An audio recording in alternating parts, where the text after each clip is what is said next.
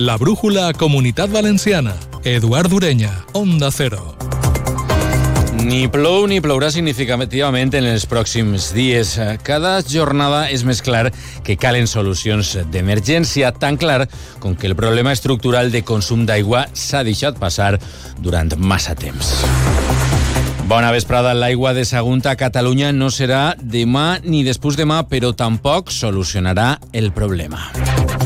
Com no farà una guerra Paje-Mazón, fa uns dies recorden amics contra Pedro Sánchez. L'aigua no sap d'amistats, però requereix d'un gran acord. No és tan urgent com l'aigua en vaixells a Catalunya, però probablement siga més important. Arranca la brújula de la comunitat valenciana també amb l'última hora de l'esport. De la coordinació tècnica s'encarrega Jordi Andrés.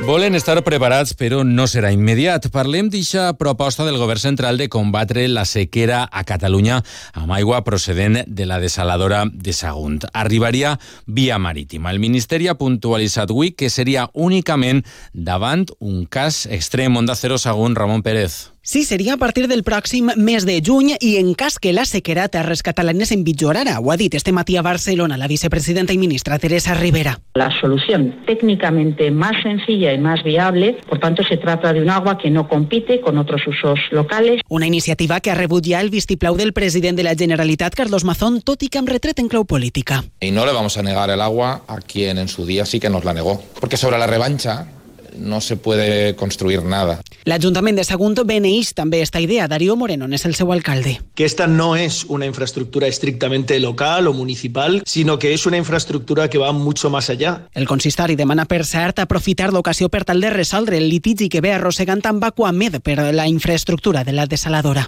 I quan es parla d'aigua, cadascú ja saben té la seua. Avui ha parlat eh, Emiliano García Paje, el president de Castella-La Manxa, ha valorat aquesta postura mostrada per Mazón en les últimes hores a favor que l'aigua desalada tinga un ús prioritari i quasi exclusiu per a emergències de consum de boca i no per a reg. Diu García Paje que vol el mateix tracte que la comunitat valenciana en gestió de recursos hídrics i que se li requerisca a tots solidaritat hídrica. Paje inclús diu que la gestió dels rius hauria de ser només competència de l'Estat. Sobre esta qüestió de l'aigua i la sequera, la Confederació Hidrogràfica del Xúquer preveu que el sistema Sènia Maestrat, que comprèn l'embassament d'Uidecona, al nord de Castelló, entre esta setmana ja en situació d'emergència. És una posició a la qual va arribar l'última vegada a inicis de 2018, quan l'índex d'estat de la sequera prolongada va arribar fins a nivells d'emergències. I d'aigua i de restriccions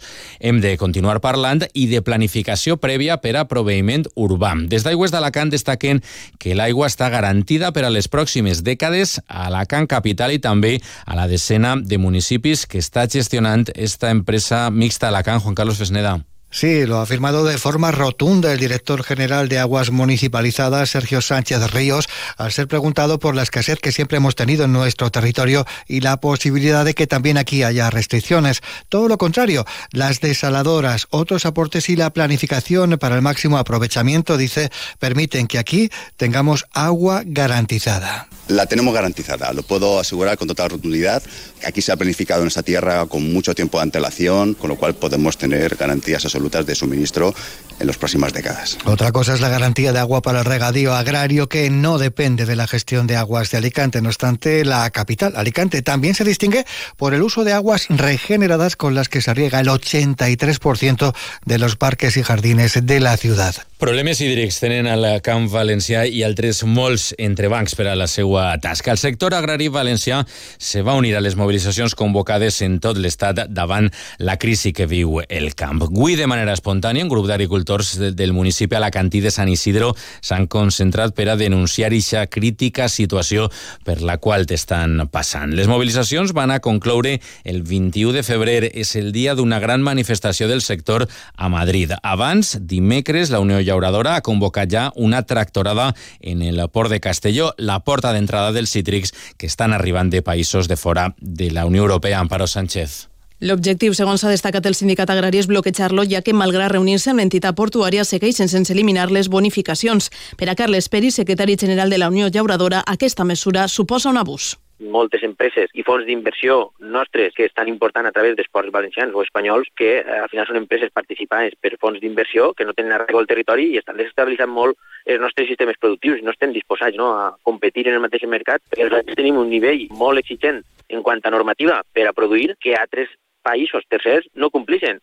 Unes polítiques a les quals considera que cal posar fre perquè assegura estan portant a molts productors a la ruïna. Peris insisteix que calen mesures concretes. També, així, la Conselleria d'Agricultura, de 15 esmenes que van presentar al pressupost del 2024, només n'ha aprovat una. Veiem que no tenen una direcció clara tampoc de fer polítiques dirigides a facilitar la vida i el dia a dia del sector agrari. Ens encontrem sempre en administracions excessivament eh, laxes i poc disposades a fer mesures eh, que beneficien al sector agrari i ramader. El Partit Popular ha reunit avui els consellers d'Agricultura de les comunitats en les quals governa, mentre que la setmana vinent els consellers d'Agricultura de Vox, entre ells el valencià, es reuniran amb el comissari agrari de la Unió Europea. Diu el president de la Generalitat sobre aquesta qüestió que falta implicació i acció per part del govern central a l'hora de defensar i protegir agricultors i transportistes. Carlos Mazón. Creo que el gobierno tiene que hacer mayores esfuerzos de los que ha hecho hasta la fecha para proteger a nuestros agricultores, a nuestros transportistas y sobre todo la exigencia que hasta la fecha no se ha tenido, que es la famosa reciprocidad. Exigir a los productos de fuera lo mismo que nos exigen a los de dentro. Exigir eh, las mismas características, los mismos requisitos. Esto es lo que tiene que ocurrir eh, y lo que hace falta es eh, una buena reivindicación frente a la PAC, una buena reivindicación y una buena presión en Europa que hasta la fecha no se ha producido. Més de la nostra economia perquè la direcció de For Europa s'ha reunit per videoconferència amb UGT UI, el sindicat majoritari a la fàbrica d'Almussafes. Carlos Faubel comenta que l'empresa diu que està treballant per a solucionar el problema de la planta i incertesa sobre l'arribada de les inversions necessàries per a produir els vehicles elèctrics. Recorden, el calendari inicial d'aixòs vehicles elèctrics ja no es va poder complir. Els han emplaçat per al mes d'abril amb la direcció mundial de Ford, una nova trobada y el moment de concretar esas solucions. Nos ha pedido también un cambio en nuestra posición de mostrarnos flexibles, acudir a mesas de negociación para poder eh, pues buscar soluciones temporales a la situación que tenemos en fábrica. Y a partir del mes de abril pues, valoraremos otras situaciones en función de lo que nos traslade la dirección eh, mundial, que lo que esperamos es que bueno, ya sea algo más concreto y estemos realmente en el camino de la solución y de esa transición hacia el futuro de la fábrica, hacia lo eléctrico. ¿no? Si finalmente esa es la apuesta, como parece ser que se mantiene. Successos, la mare de la xiqueta de 6 anys desapareguda en Cullera el 18 de gener es troba en crida i cerca. El jutjat de primera instància instrucció un de Sueca té oberta ja des del passat 24 de gener una causa per un possible delicte de sostracció de menors en relació a la desaparició d'esta menor. Onda Cero, la Ribera, Virginia Delgado. Segons fonts judicials, des del 30 de gener en constatar que la policia local no localitzava a la progenitora, Natasha Dos Santos, per a entregar-li la situació per a declarar en seu judicial, el jutjat va cursar una ordre de crida i cerca contra ella i va oficiar a la policia judicial de la Guàrdia Civil de Cullera perquè realitzara les gestions necessàries per a posar-la a disposició judicial.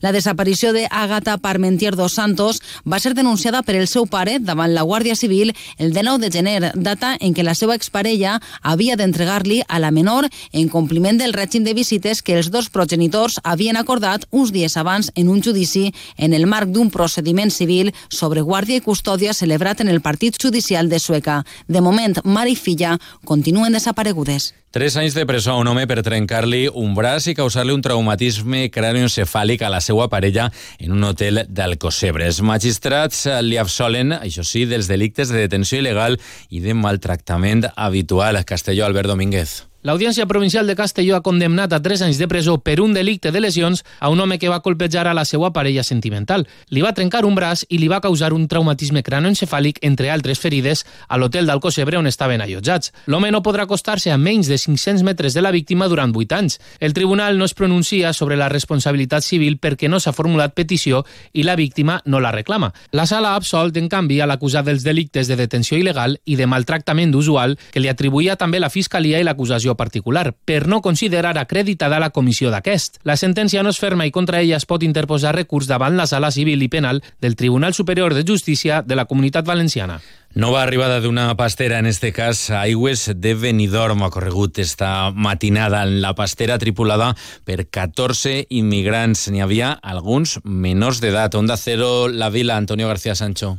La pastera va ser localitzada per la Guàrdia Civil Aigües Endins a l'altura de la cala del Tio Chimo a Benidorm i era interceptada traslladant-se al port on s'ha constatat que anava tripulada per 14 persones, entre elles una dona i dos menors, segons confirmava l'informe que maneja la, regidor la regidoria de Seguretat Ciutadana de l'Ajuntament. El seu màxim responsable és Jesús Carrobles. Sí, a, a la altura de la cala del Tío Chime, conjuntamente con la Policía Nacional y la Guardia Civil, pues se los ha acompañado al puerto y a partir de ahí eran un total de 14 personas, entre ellas una mujer, dos menores de 7 y 8 años i bueno, ja se han trasladado a Alicante. L'edat dels menors no és clara, no obstant això, altres fons parlen de 3 i 6 anys. En qualsevol cas, segons confirmava Creu Roja, que els atenia en el port d'Alacant seguint el protocol habitual, tots els tripulants es troben bé de salut. Del que hem viscut este cap de setmana en el Benidorm Fest tenim diverses coses que contar. Primer, que la cançó triada sembla que no gusta a algunes, a alguns responsables institucionals, com ara la presidenta de les Corts diu que s'ha cançó Zorra és eh, que necessiten que li resolguen un dubte. Diu, cuando un chaval llame Zorra a una compañera, ¿le van a subir un punto la nota o le darán un premio a final de curso? Porque supongo que de reprenderlo ni hablamos, no? Això és el que ha posat en xarxes socials la presidenta de les Corts. També ha parlat el bisbe d'Oriola Alacant, José Ignacio Munilla. Diu que aquesta cançó és una expressió de la crisi cultural a Espanya. Considera que li estranya que la resposta enfront de la vexació a la dona siga assumir ixa vexació. Més enllà de la cançó, avui escoltem a la consellera de Turisme Núria Montes anunciar que la Generalitat va continuar donant suport a la celebració de l'esdeveniment també en 2025. Segons Montes, la marca està consolidada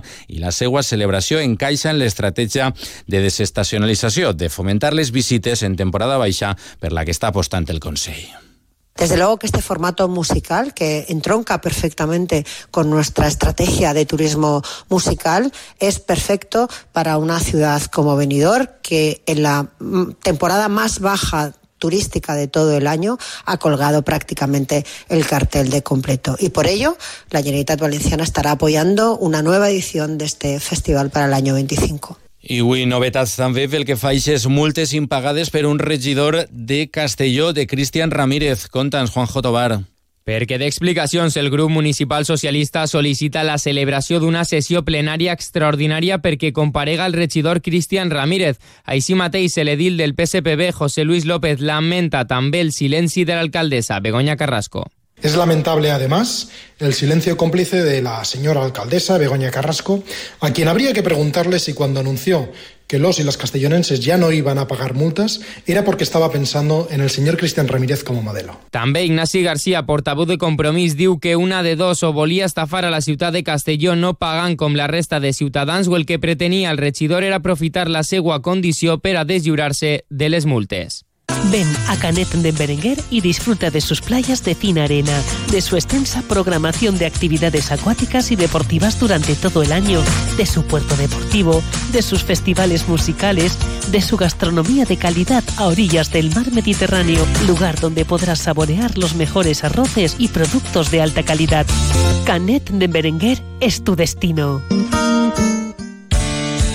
Todos los martes en Onda Cero, Comunidad Valenciana en la Onda y Caixa Popular, un foro radiofónico donde de la mano de Caixa Popular conoceremos proyectos innovadores, solidarios y de carácter social, donde ponemos el acento en las personas y la sostenibilidad de nuestro entorno. Todos los martes en Onda Cero, a partir de las dos y media, Comunidad Valenciana en la Onda y Caixa Popular. Ja, com sempre, amb la informació esportiva. Eduardo Esteve, molt bona vesprada. ¿Qué tal, Eduardo? Buenas tardes. Què contem avui dilluns? Ha hablado el director deportivo, Miguel Ángel Corona. Lo ha hecho en la presentación de Peter Federico y ha dejado Ya alguna perlita. Sí. Ha dicho, ¿tú, tú esto te lo crees? Que no necesitan la firma de Peter Lim para hacer opera- operaciones. Necessiten tantes coses per a fer operacions. Que con la de, sí, que con la de la presidenta Lejun les vale. Bueno, tiene trampa, evidentemente. No necesitan la firma, pero sí necesitan la autorización, el ok de Peter Lim. Y Peter Lim a las 7 de la tarde se fue a dormir y no vino Rafa Mir. Ha dado sus explicaciones Miguel Ángel Corona en torno a la ausencia de Rafa Mir, la salida de Gabriel Paulista. Y ojo, porque dice que sí que hay interés en crecer en lo deportivo, pero dentro de la sostenibilidad económica. Es que niego la mayor, es que tenemos mucho interés en crecer en lo deportivo. Lo que queremos es hacerlo a través de una sostenibilidad económica, porque nuestra realidad financiera nos dice que tenemos eh, muchísimos problemas para afrontar nuestras, nuestros costes. ¿Qué es mejorar la plantilla? Este año la empeoramos y llevamos ya 35 puntos. Es que nunca en fútbol es muy difícil eh, poder eh, hablar con tanta, dijéramos, no sé, pues, eh, exactamente, con rotundidad, nunca sabes. Miguel Ángel Corona, el director deportivo del Valencia, volviendo a insistir en que le cambiaron el acuerdo dos veces, el Sevilla, y que por tanto, bueno, pues se cerraron en banda y decidieron no seguir negociando. En el Villarreal, descanso tras el empate de ayer frente al Cádiz. Hola, Víctor Fran, buenas tardes. Jornada de descanso hoy para la plantilla del Villarreal después de que ayer el equipo de Marcelino García Toral perdiese una oportunidad de oro para poner tierra de por medio de una forma casi definitiva con los puestos de descenso. Los amarillos no pasaron del empate sin goles en casa ante el Cádiz en un encuentro donde tuvieron las mejores ocasiones pero donde les faltó pegada. Hoy ha pasado la revisión médica Bertrand Traoré, el último fichaje del Villarreal en este mercado invernal. Viajamos hasta la provincia de Alicante, nos detenemos en Elche. ¿Qué contamos del conjunto ilicitano? Compañero buenas tardes. ¿Qué tal? Muy buenas tardes. El director deportivo del Elche, Sergio Mantecón, ha hecho hoy balance del mercado de invierno. Se ha mostrado muy satisfecho con las seis incorporaciones realizadas y también con las seis bajas que se han producido en el equipo ilicitano. Ha dicho que ahora el Elche de Sebastián Becasese tiene más calidad y más cantidad. Además, ha confirmado también que Óscar Plano, lesionado de gravedad en el último partido del año 2023, va a renovar por una temporada más su contrato. Por otro lado, el Eldense sigue sonriendo en segunda división tras su empate ayer a un gol frente al Real Oviedo, mientras que en balonmano femenino, el Ático Club Balonmano Elche sigue siendo líder en la Liga Guerreras Iberdrola. Y por último en Alicante, el fin de nos deja la victoria del Hércules. Hola David Esteve. Hola, buenas tardes. Victoria balsámica del Hércules frente al San Andreu ante un rival directo. El conjunto de Rubén Terrecilla reaccionó después de tres derrotas consecutivas y vuelve a meterse de lleno en la pelea por la primera plaza. Por su parte, el Intercity en primera federación perdió de forma contundente 3-0 frente al Atlético Sanluqueño. Gracias David. Esto es lo que tenemos a esta hora en el mundo del deporte, con esas declaraciones de Corona. Por cierto, en la web de Onda Cero están recogidas incluso el audio. Molt bé, Edu. Moltes gràcies. Bona Adéu. De l'oratge de demà dimarts, contem que s'espera que el cel estiga nuvolós, però no s'esperen pluges, avui que estem parlant tant d'aigua. Les temperatures mínimes van a pujar, les màximes van a baixar, encara que siga lleugerament. Especialment es va notar aquesta caiguda de temperatures en zones d'interior. Pel que fa al vent, diu Aemet que demà va bufar variable fluix. Continua la brújula amb Rafa La Torre. Passen molt bona nit. Fins demà.